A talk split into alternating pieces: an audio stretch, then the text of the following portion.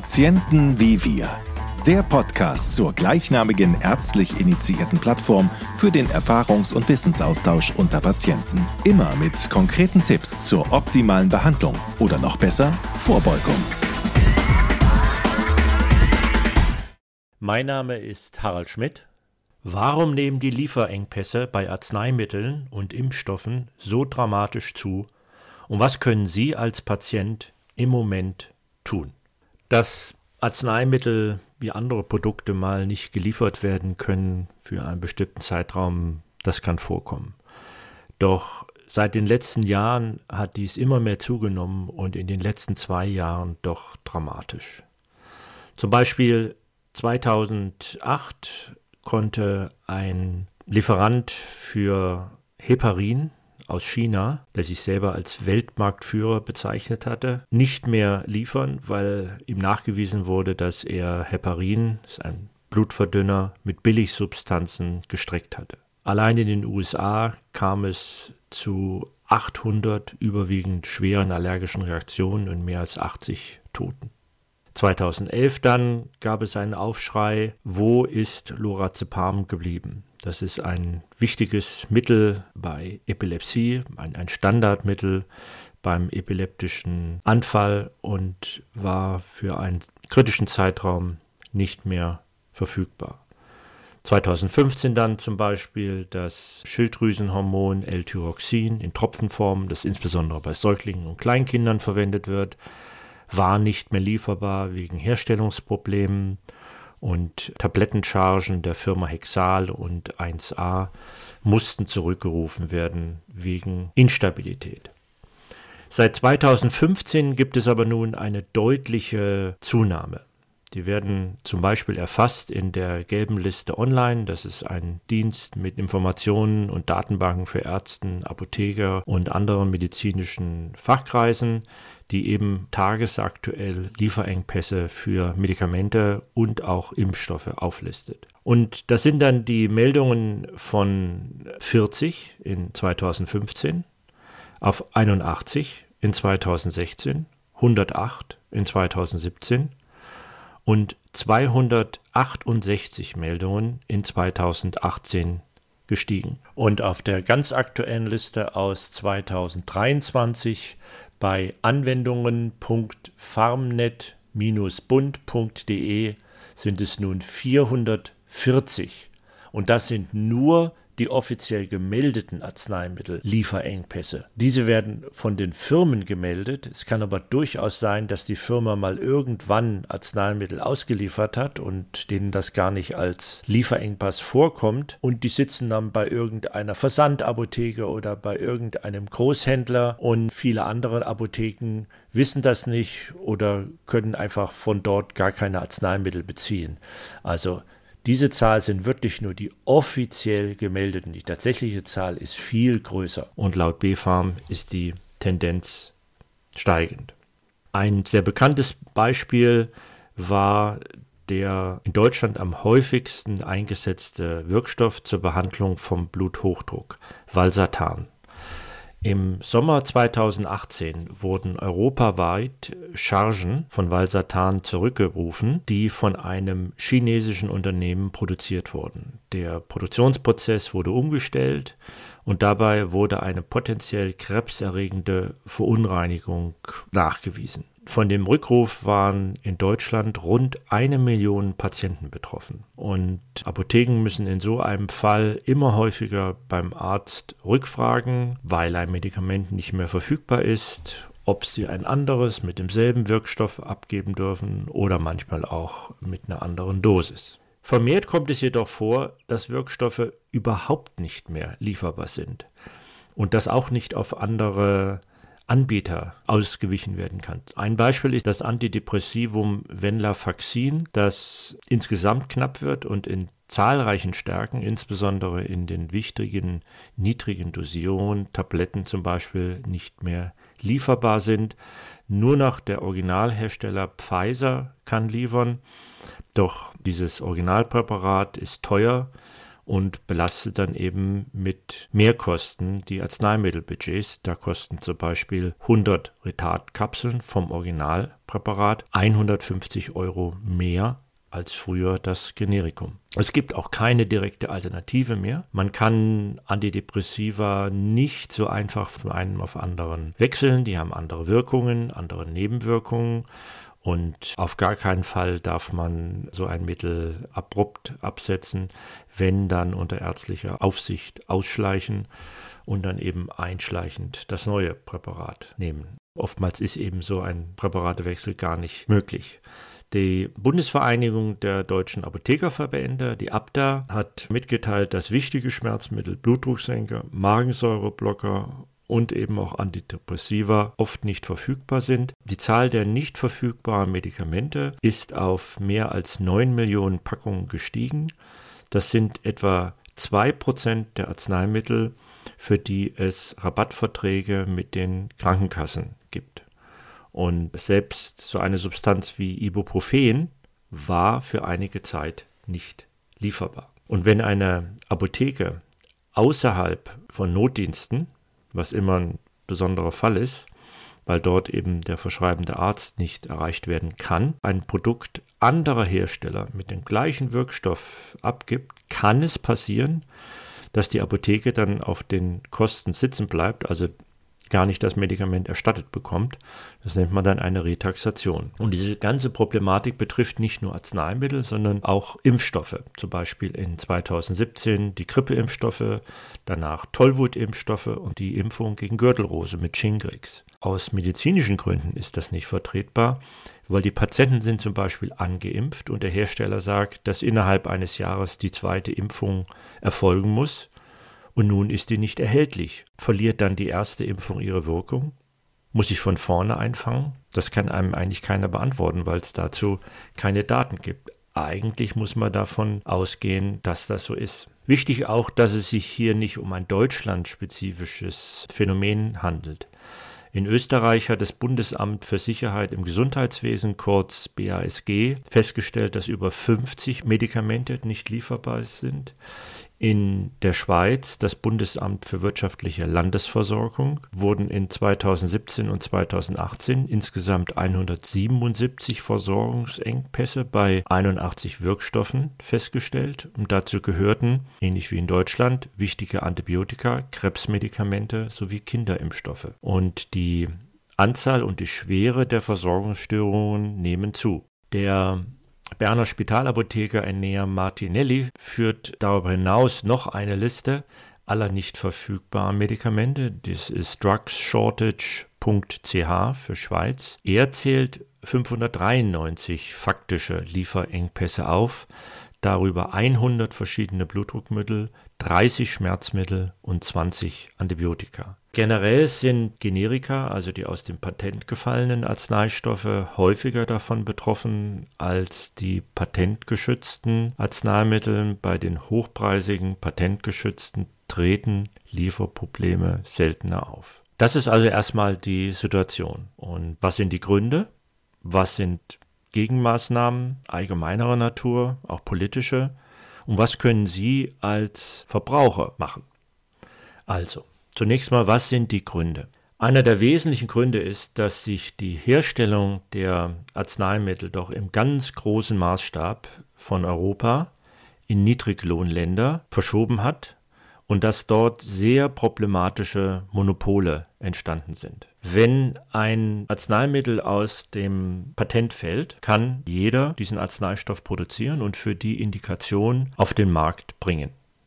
Das ist gut, dann werden die Arzneimittel billiger, die Preise fallen schlagartig und um aber die Chance zu haben, das Medikament dann weiter gewinnbringend auf den Markt zu bringen, gehen halt viele Arzneimittelfirmen dann zur Produktion nach Indien oder China, wo die Produktionskosten niedriger sind. Das passiert ja nicht nur bei Arzneimitteln, sondern bei vielen Produkten. Diese außereuropäischen Betriebsstätten sind jedoch sehr viel schwieriger zu kontrollieren und das führt immer wieder A zu Qualitätsproblemen und B zu Problemen bei der Produktion selbst. Qualitätsprobleme sind zum Beispiel die Verunreinigung der Sartane oder AT1-Blocker, dieses Bluthochdruckmittels, das mit einem potenziell krebserregenden Substanz, den NDMA, verunreinigt war, oder Probleme bei der Produktion sind Produktionsausfälle, unzureichende Kapazitäten, Lieferverzögerung für Rohstoffe oder Einstellung der Produktion durch den Unternehmer. Und aufgrund dieses immensen Preisdrucks gibt es meist nur noch einen oder zwei Hersteller weltweit für einen Arzneistoff.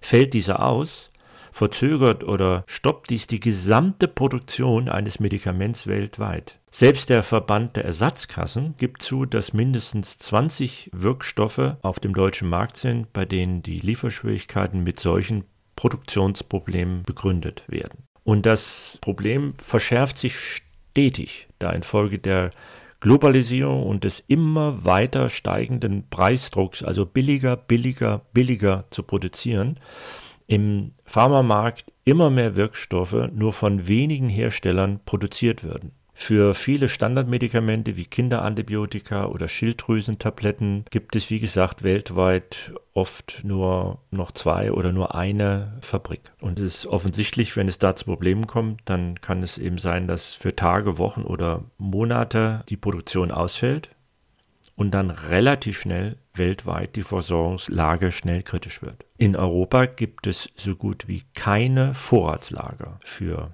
Arzneimittel. Dann ist natürlich generell das eben schon erwähnte Problem mit äh, Verunreinigung. Zum Beispiel sind zusätzlich zu dem Beispiel der Satane weltweit Chargen des magensäuresenkenden H2-Antagonisten Ranitidin zurückgerufen worden, einschließlich des Originals Zantic, oder Zantac wieder wegen Verunreinigung mit dem krebserregenden Nitrosodimethylamin. Das zeigt also, dass selbst die Firma, die das Originalpräparat herstellt, die Herstellung outgesourced hat ins Ausland. Und ursprünglich dachte man, dass nur ein indischer Lohnhersteller des Ranitidins betroffen war. Inzwischen ist jedoch klar, dass auch Ranitidin weiterer Hersteller mit dieser krebserregenden Substanz kontaminiert sind. Die Schweiz und Kanada haben noch während diese Untersuchung lief, die Auslieferung aller Präparate gestoppt und nach Bestätigung der Verunreinigung durch weitere Analysen sämtliche Produkte vom Markt genommen. Und in der Schweiz ist Ranitidin als Substanz nicht mehr im Handel. In Deutschland sind alle Präparate entweder zurückgezogen oder nicht lieferbar. Und diese Bildung dieses krebserregenden Nitrosamins könnte wie bei den Satanen, dem Blutdruckmittel, mit der Synthese wie ich selbst zusammenhängen, aber auch ein Stabilitätsproblem der Substanz sein. Und das Dritte, was jetzt vermutet wird, dass bei diesen Synthesewegen Lösungsmittel verwendet werden, die immer wieder recycelt werden, also von vorherigen Synthesen, und dass sich auf diese Weise Nebenprodukte im Lösungsmittel selber anreichern. Da gab es bei einer indischen Firma, die sich auf Lösungsmittel recyceln spezialisiert hat, nach einer Inspektion durch die US-amerikanische Arzneimittelbehörde so einen Verdacht einer Kontamination mit Nitrosamin und dann wurden gravierende Verstöße gegen die Regeln der guten Herstellungspraxis festgestellt und weitere Analysen durchgeführt. Und inzwischen ist dieser Lösungsmittelhersteller ausgeschlossen. Bei Ranidin kann man sagen, ist es vielleicht nicht so problematisch, äh, weil es im Prinzip entbehrlich ist. Als Alternative kommt zum Beispiel ein anderer H2-Antagonist als magensäuresenkendes Medikament in Frage, das Famotidin oder Peptul, oder gibt es auch Generika von, oder der noch stärker wirksame Protonenpumpenhemmer wie zum Beispiel Omeprazol oder Antra. Ein weiterer Punkt, den ich ja genannt hatte, war die geringe Lagerkapazitäten. Das war natürlich ein sehr leichtes Einsparpotenzial gibt es ja auch in vielen anderen Industrien, dass das Lager auf die Straße verlagert wird bei Zulieferern hier in Deutschland oder eben in dem Fall überhaupt kein Lager gebildet wird und man sich eben darauf verlässt, dass die äh, Versorgung aus dem Ausland problemlos funktioniert. Es gibt also in Europa keine Lagerreserven, um eventuell Schwankungen aufzufangen. Und jede Fehleinschätzung bezüglich einer zukünftigen Nachfrage so einen Fall gibt es auch, dass plötzlich die Nachfrage ansteigt oder das Abreißen der Lieferkette kann nicht aufgefangen werden. So ein Beispiel für das Erstere, dass künftig die Nachfrage ansteigt, hängt mit dem Blutdruckmittel Hydrochlorothiazid, HCT, zusammen, das im Verdacht steht, weißen Hautkrebs zu verursachen. Das ist zwar relativ lange bekannt, hat aber dann doch erst relativ plötzlich dazu geführt, dass die Ärzte ihre Patienten umsetzen wollten von HCT auf Ersatzblutdruckmittel, zum Beispiel das Indapamid oder das Chlortalidon. Es ist zwar auch nicht hundertprozentig klar, ob diese Mittel nun völlig sicher sind, aber auf jeden Fall bei HCT ist das doch sehr gut nachgewiesen. Von diesen beiden Stoffen waren aber überhaupt nicht ausreichende Mengen verfügbar. Hat niemand erwartet, dass plötzlich die Verschreibung so ansteigt und der Markt konnte nicht liefern. Also die Umstellungen konnten nicht passieren. Ein weiteres Problem ist die Frage des Imports und Exports von Arzneimitteln. Das wird insbesondere in Österreich zurzeit heftig diskutiert. Wir alle kennen ja Reimporte aus dem Ausland da Medikamente im Ausland billiger waren, muss man jetzt sagen, als in Deutschland, Österreich und der Schweiz. So kam es dann, dass das gleiche Präparat äh, von der deutschen Pharmafirma nach Griechenland geliefert wurde, in Griechenland wieder aufgekauft wurde von sogenannten Reimporteuren, umetikettiert wurde, ein anderer Beipackzettel reingelegt worden und trotz dieses ganzen Aufwands konnte dann dieses Reimportarzneimittel in Deutschland billiger verkauft werden als das gleiche Präparat von dem deutschen Hersteller in Deutschland angeboten wurde. Mittlerweile ist es aber umgekehrt. Große Mengen der Medikamente, die für den österreichischen Markt produziert werden, landen angeblich im Export. Und in der EU gibt es kein einheitliches Gesundheitswesen. Jedes Land hat seine eigenen Regeln. In jedem Land gibt es andere Preisregelungen. Und Österreich zählt angeblich zu den billigeren Ländern in der EU. Zwischenhändler und angeblich sogar äh, exportierende Apotheker kaufen Medikamente auf und verkaufen sie dann nach Deutschland oder Dänemark zum Beispiel weiter, wo die Preise höher sind. Der Einzige, der dabei Gewinn macht, ist dieser Zwischenhändler. In Österreich kommt noch hinzu, dass die Pharmabetriebe die Pflicht haben, dass sobald ein Generikum auf den Markt kommt, also ihr Präparat aus dem Patent fällt und eine andere Firma dieses gleiche Mittel auf den Markt bringt, dass sie ihren Preis sofort um 30 Prozent senken. Und angeblich passiert es dann, wenn zum Beispiel dieser Preissturz in einem anderen Land, zum Beispiel Dänemark, ein halbes Jahr später erst passiert, dass dann diese Parallelhändler sechs Monate lang ein fantastisches Geschäft machen, indem sie österreichische Generika einfach nur nach Dänemark transportieren und dort verkaufen. Auch Deutschland ist kein Hochpreisland für Medikamente mehr. Die Preise für rezeptpflichtige Arzneimittel liegen im Ausland teils deutlich höher. Und gerade knappe Medikamente werden dann natürlich von der pharmazeutischen Industrie lieber in Hochpreisländer wie die USA oder Großbritannien verkauft. Also diese Probleme sind eigentlich global. In Deutschland gibt es möglicherweise noch ein weiteres Thema, was die ganze Problematik noch verschärft. Das wird aber sehr intensiv und kontrovers diskutiert. Und zwar sind das die sogenannten Rabattverträge. Das ist ein sehr intransparentes System der ähm, Arzneimittelausschreibungen, wobei dann geheime Rabattverträge der einzelnen Krankenkassen mit verschiedenen Arzneimittelherstellern geschlossen werden. Niemand weiß, zu welchem Preis welcher Hersteller welches Arzneimittel einer bestimmten Krankenkasse angeboten hat. Das Ganze ist organisatorisch ein Wahnsinn, weil das zu extrem vielen Rückfragen und Verzögerungen führt. der von der eigentlichen Beratungszeit in den Apotheken abgeht. Dazu gibt es eine sehr scharfe Diskussion. Der Verband der Ersatzkassen, VDEK, behauptet, dass die Lieferengpässe, die gegenwärtig in Deutschland herrschen, irgendetwas mit Rabattverträgen der Krankenkassen zu tun hat, entbehre jeglicher Grundlage. Tatsächlich helfen die Rabattverträge den Kassen, Lieferengpässe zu verhindern. Tatsächlich enthalten die Verträge eine vertragliche Lieferverpflichtung, wodurch die Arzneimittelhersteller eine bessere Planbarkeit eigentlich hätten. Sie wissen ja, dass sie einen bestimmten Teil ihrer Produktion gezielt an die Versicherten dieser Krankenkasse absetzen können. Was also letztlich die Liefersicherheit und damit die Versorgungssicherheit für die Patienten erhöhen sollte. Demgegenüber greift der Bundesverband der pharmazeutischen Industrie diese Sichtweise hart an. Er hat ein Rechtsgutachten veröffentlicht und weist das glatte Gegenteil nach.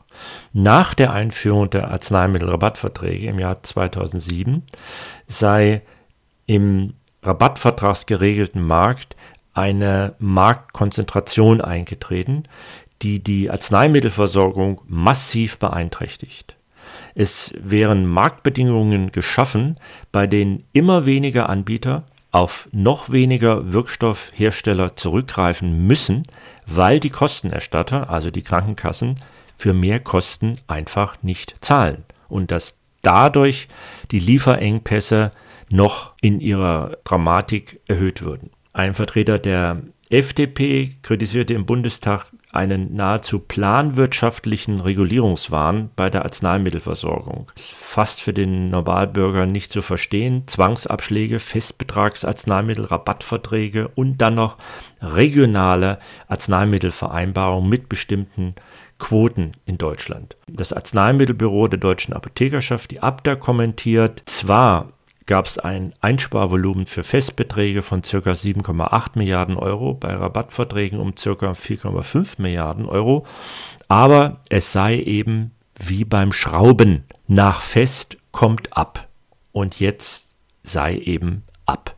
Also man hätte dieses Prinzip billiger, billiger, billiger überzogen und jetzt hätte man eben insbesondere in Deutschland eine überregulierte Marktsituation geschaffen, die eben diese globalen Probleme noch extrem verschärft. Was sind die Konsequenzen von diesen Lieferschwierigkeiten? Was sind die Gefahren? Zum einen muss man unterscheiden, das ist ja schon ein bisschen angeklungen, dass ein Lieferengpass noch nicht einen Versorgungsengpass bedeutet. Das hat auch die Bundesregierung in der Stellungnahme klargemacht. Grundsätzlich gefährde ein Lieferengpass nicht gleich die Versorgungssicherheit. Oftmals stünden ja alternative Arzneimittel zur Verfügung und die Zahl der Meldungen zu Arzneimitteln, die als versorgungsrelevant eingestuft werden, ist deutlich geringer als die vorher genannten Zahlen. Also Lieferengpässe bei Arzneimitteln seien nicht mit immer mit therapeutisch relevanten Versorgungsengpässen gleichzusetzen, also dass die Versorgung überhaupt nicht mehr möglich ist. Das BfArM definiert einen Lieferengpass als eine über voraussichtlich zwei Wochen hinausgehende Unterbrechung der Auslieferung im üblichen Umfang oder eine deutlich gesteigerte Nachfrage, der nicht angemessen nachgekommen werden kann. Das war ja der Fall bei diesen HCT-Ersatzmitteln, wo eben plötzlich der Bedarf angestiegen ist. Oder ein ähnliches Beispiel aus der Post-Corona-Zeit war ja, da zwei Winter lang durch die mangelnden Kontakte es kaum zu Infektionskrankheiten der oberen Luftwege, wie also normale Erkältung oder Influenza gekommen war oder auch die RSV-Virus-Infektion, dass dann eine überschießende Infektionsrate in dem ersten Winter danach passierte und die Firmen darauf nicht vorbereitet waren. Es werden ja zum Beispiel noch immer sinnloserweise Antibiotika verschrieben, obwohl dies ja meistens Viruserkrankungen sind. Und selbst dieser Antibiotikaverbrauch ging dann zwei Winter lang zurück und dann im Post-Corona-Winter waren diese Mengen an Antibiotika gar nicht mehr da, aber die Ärzte wollten das dann trotzdem wieder verschreiben, sinnloserweise. Und dann gab es eben einen scheinbaren Mangel an Amoxicillin zum Beispiel. Oder auch Fiebersäfte. Auch die Infektionen gingen ja bei Kindern zumindest im ersten Corona-Winter zurück und so wurden dann weniger Fiebersäfte produziert, auch weil die Erstattungskosten dafür zu gering sind.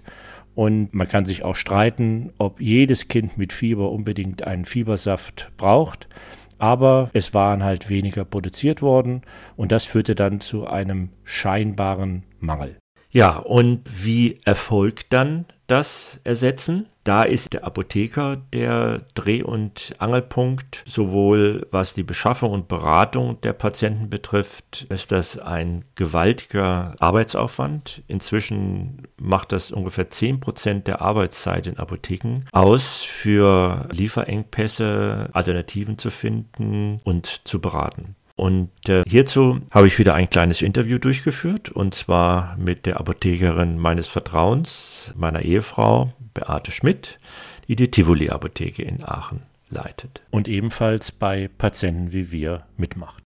Kommt das wirklich so oft vor, dass ihr mit Lieferengpässen zu tun habt? Ja, eigentlich bei dem zweiten Rezept ist eigentlich ein Artikel dabei, wo es irgendwie erstmal Schwierigkeiten gibt. Oft kriegt es der Patient gar nicht mit, weil wir das natürlich dann im Hintergrund schon, wenn wir sehen, der Rabattartikel ist nicht lieferbar, dann suchen wir schon selber weiter nach dem nächsten. Also der Arzt, wenn er das Arzneimittel verschreibt, weiß ja von diesen Rabattverträgen gar nicht, sondern der sucht im Grunde genommen aus seiner Sicht das billigste Arzneimittel aus. Genau. Und wir müssen dann anhand der Krankenkasse, jede Krankenkasse hat ja andere Rabattverträge, das entsprechende Rabattvertragsmedikament raussuchen. Also das kann bei der einen Kranke das Blutdruckmittel sein, bei der anderen Krankenkasse das Blutdruckmittel und immer von einem anderen Hersteller. Genau. Ist aber das gleiche Blutdruckmittel, ist nur ein anderer Hersteller.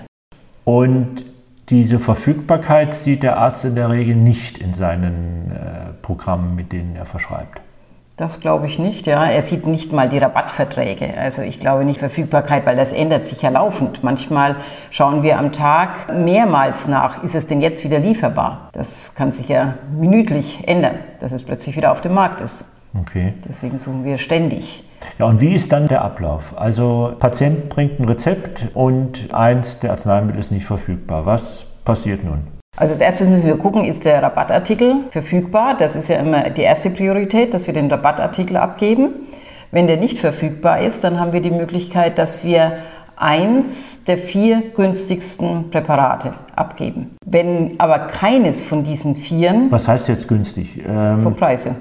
Ja, ja, aber im Vergleich zu dem verschriebenen oder?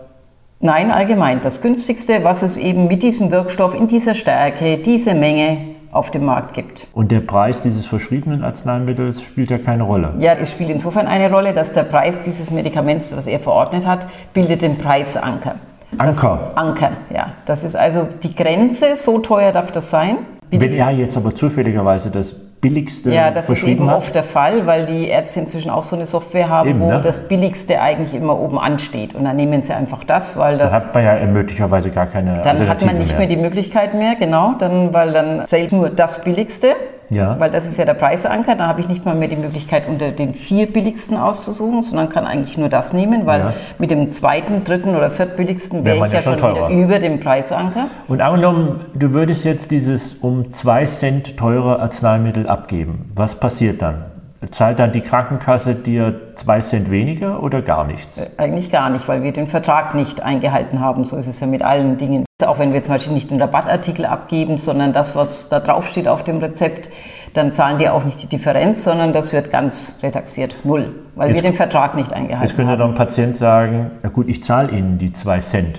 Ja, das geht, geht, auch, nicht. geht auch nicht. Nein. Ich meine, der Patient hat die Möglichkeit, das Präparat ganz zu zahlen und dann mit seiner Krankenkasse abzurechnen. Kommt sowas vor? Nein, man, nein, kommt nein, eigentlich nicht vor. Eigentlich genau. Vor. Und in der Wirklichkeit ruft man dann den Arzt genau, an. Genau, man ist dann verpflichtet, man darf dann zwar diesen Preisanker überschreiten, muss aber den Arzt informieren, weil der muss natürlich auch auf sein Budget achten. Der muss ja wissen, dass wir jetzt ein teureres Medikament abgeben, als das, was er aufgeschrieben hat. Mhm. Der ähm, sagte eigentlich nie nein. Also habe ich noch nie erlebt, dass das dann hieß, nein, dürfen Sie nicht abgeben. Wenn wir sagen, es ist nichts anderes lieferbar, dann ist das immer okay. Mhm. Nur für die Krankenkasse muss das auf dem Rezept notiert werden. Wir müssen das notieren, dass wir mit dem Arzt gesprochen haben und dann mit Datum und Unterschrift Ja, gut wäre ja schon mal, wenn die Ärzte diese Rabattverträge in ihren Programmen überhaupt drin hätten. Dann würden sie von vornherein... Ja, aber mit den Lieferengpässen bringt es ja auch nichts. Ja, ich meine, das ja. mit dem Rabattvertrag ist für uns ja überhaupt nicht das Problem. Würden hm. wir ja auch gerne abgeben. Das Problem ist ja immer, wenn die nicht lieferbar sind. Und das kommt halt unheimlich häufig vor,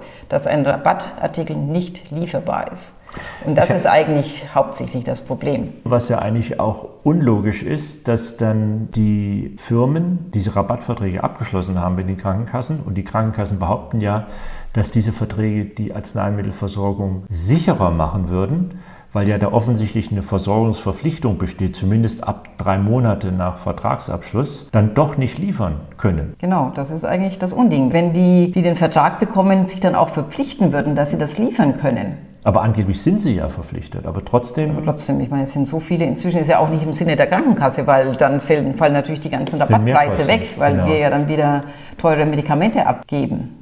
Und was macht man, wenn jetzt dieser Arzneistoff nicht in der Stärke überhaupt lieferbar ist? Dann gibt man eventuell wieder in Absprache eine andere Stärke in Absprache mit dem Arzt kann man entweder, was ich, die doppelte Stärke man nimmt eine halbe Tablette, wenn es eben teilbar ist. Oder umgekehrt, man nimmt die halbe Stärke und muss davon zwei nehmen. Und wenn der Arzneistoff gar nicht verfügbar ist, dann muss der Patient zum Arzt gehen. Also die Fälle gibt es nicht, dass er sagt, jetzt ist, sagen wir mal, äh, Losartan nicht mehr verfügbar, jetzt geben wir Ibersatan. In so einen Wechsel gibt es nicht nach Absprache mit dem Arzt oder kann selbst sowas gemacht werden? Dass man sozusagen den Arzneistoff selber Nein, ändert? nein, nein. Also das ist dann mit da muss dann der Patient nochmal zum nochmal Arzt gehen. Nochmal zum Arzt gehen. Ja. ja. und was kann man überhaupt Patienten irgendwie Tipp geben in diesen Zeiten? Ja, also das hat jetzt also gar nichts mehr mit der einzelnen Apotheke zu tun, dass man da jetzt sagen würde, die eine Apotheke, die ist aber ganz schlecht aufgestellt, die hat ja alles nicht da. Unter diesen Lieferengpässen leiden alle gleichermaßen. Wir haben alle die gleichen Großhändler im Endeffekt und die Versorgungslage ist für alle Apotheken eigentlich die gleiche. Also im Grunde genommen wäre eigentlich nur der Tipp an die Patienten, sie müssen sich darauf einstellen, dass wenn sie jahrelang ihr Mittel von der Firma in der blauen Packung hatten, kann es drei Monate später von der anderen Firma in der roten Packung sein. Und nochmal drei Monate später, oder ja, die werden ja nur jedes Jahr, glaube ich, gemacht, diese Rabattverträge, dann wieder ein anderes Präparat. Also man muss. Ja, das ist natürlich schon länger. Diese Rabattverträge ja. gibt es ja schon länger. Nur ja. jetzt haben wir noch das Problem, dass wir jetzt noch zusätzlich zu diesen Rabattverträgen, die ja auch schon immer wieder Veränderungen einbringen, dann immer noch zusätzlich jetzt diese Lieferengpässe, dass wir das gar nicht mehr abgeben können, wo er sich jetzt vielleicht schon ein halbes Jahr darauf eingestellt hat, dass er jetzt diese Firma hat. Ein Wechsel kann da schon drin sein, aber eben nicht so häufig. Und jetzt mit diesen Lieferengpässen kommt das noch dazu. Okay, vielen Dank. Übrigens, kleiner Fun-Fact am Rande: Für diese gesamte Suche, also Einhalten der Rabattverträge, Suchen nach einem Alternativarzneimittel, Telefonieren mit dem Arzt, ständiges Suchen, ob irgendein nicht lieferbares Arzneimittel doch noch lieferbar ist, werden Apotheken zurzeit 50 Cent erstattet. Ist eigentlich kein Wunder, dass jedes Jahr 350 bis 400 Apotheken schließen. Es gibt ja so dieses Sprichwort Apothekenpreise, also das hat es vielleicht mal gegeben. Diese Zeiten sind lange vorbei. Ja, was gibt es nun für Gegenmaßnahmen? Zum einen scheint natürlich die Gesundheitspolitik aufgerufen zu sein. Also für bestimmte Arzneimittel sollten keine Rabattverträge zugelassen werden, zum Beispiel für Standardantibiotika, weil einfach das Risiko zu hoch ist. Dann sollten Meldungen von drohenden Versorgungsengpässen durch die pharmazeutischen Unternehmer verpflichtend sein. Möglicherweise kommt es da auch zur europäischen Lösung. Das Arzneimittelbüro der deutschen Apothekerschaft fordert, dass die Produktion wieder zurück nach Europa kommt, um die Qualitätskontrollen leichter zu ermöglichen, die Lieferwege kurz zu halten und auch bessere ökonomische und regulatorische Bedingungen zu schaffen. Die Pharmaindustrie sagt dazu, das würde zehn Jahre dauern, kann ja sein, aber dann muss man irgendwann damit wieder anfangen. In der Schweiz sind private Firmen, Hersteller und Importeure verpflichtet, ein Lager für bestimmte Medikamente zu halten. Das beinhaltet zusätzlich zu Antibiotika auch starke Schmerzmittel und Opiate sowie Mittel zur Behandlung der Tuberkulose. In Deutschland gibt es noch keine nationalen Arzneimittelreserven. Dann ist natürlich das Problem mit dieser Importe, Exporte, Reimporte. Wir haben aber in Europa den freien Warenverkehr. Dennoch muss danach geschaut werden, wenn man diese allein gewinnorientierten Parallelexporte von einem in das andere Land von Medikamenten einschränkt, ohne dabei EU-Recht zu brechen. Ja, dann komme ich damit zum Ende dieses heute etwas längeren Podcasts, aber es ist eben ein wichtiges Thema, was viele, viele, viele Patienten betrifft. Die konkreten Tipps sind heute überschaubar. Also es bleibt wohl nicht viel anderes übrig im Moment, dass Sie als Patient sich daran gewöhnen, dass die Medikamente, also die Packungen, die Hersteller, nicht der Arzneistoff, aber die letztlichen Medikamente öfters ausgetauscht werden und Sie sollten sich daran gewöhnen, auf den Wirkstoff zu achten und nicht so sehr von welchem Hersteller das Medikament nun kommt. Und auch das Aussehen der Packung wird mehr und mehr irrelevant werden und sich öfters ändern. Bei Fällen wie Ranitidin ist das eigentlich kein großes Problem. Da kann man leicht auf Pharmotidin oder Omeprazol zum Magenschutz ausweichen. Dann die HCT-Umstellung. Da war das Problem mit der Lieferfähigkeit der Ersatzarzneimittel. Und auch Impfungen gehören mit zu dem Versorgungsproblem dazu. Und die sollte man rechtzeitig planen und sicherstellen im eigenen Interesse, dass auch der Impfstoff für die zweite oder dritte Nachimpfung vorhanden ist. Noch nicht bei PWW dabei? Dann werden Sie jetzt aktiv. Werden Sie Teil der Patientenvivier Community. Jetzt registrieren auf patientenvivier.de sind Sie schon bei PWW dabei?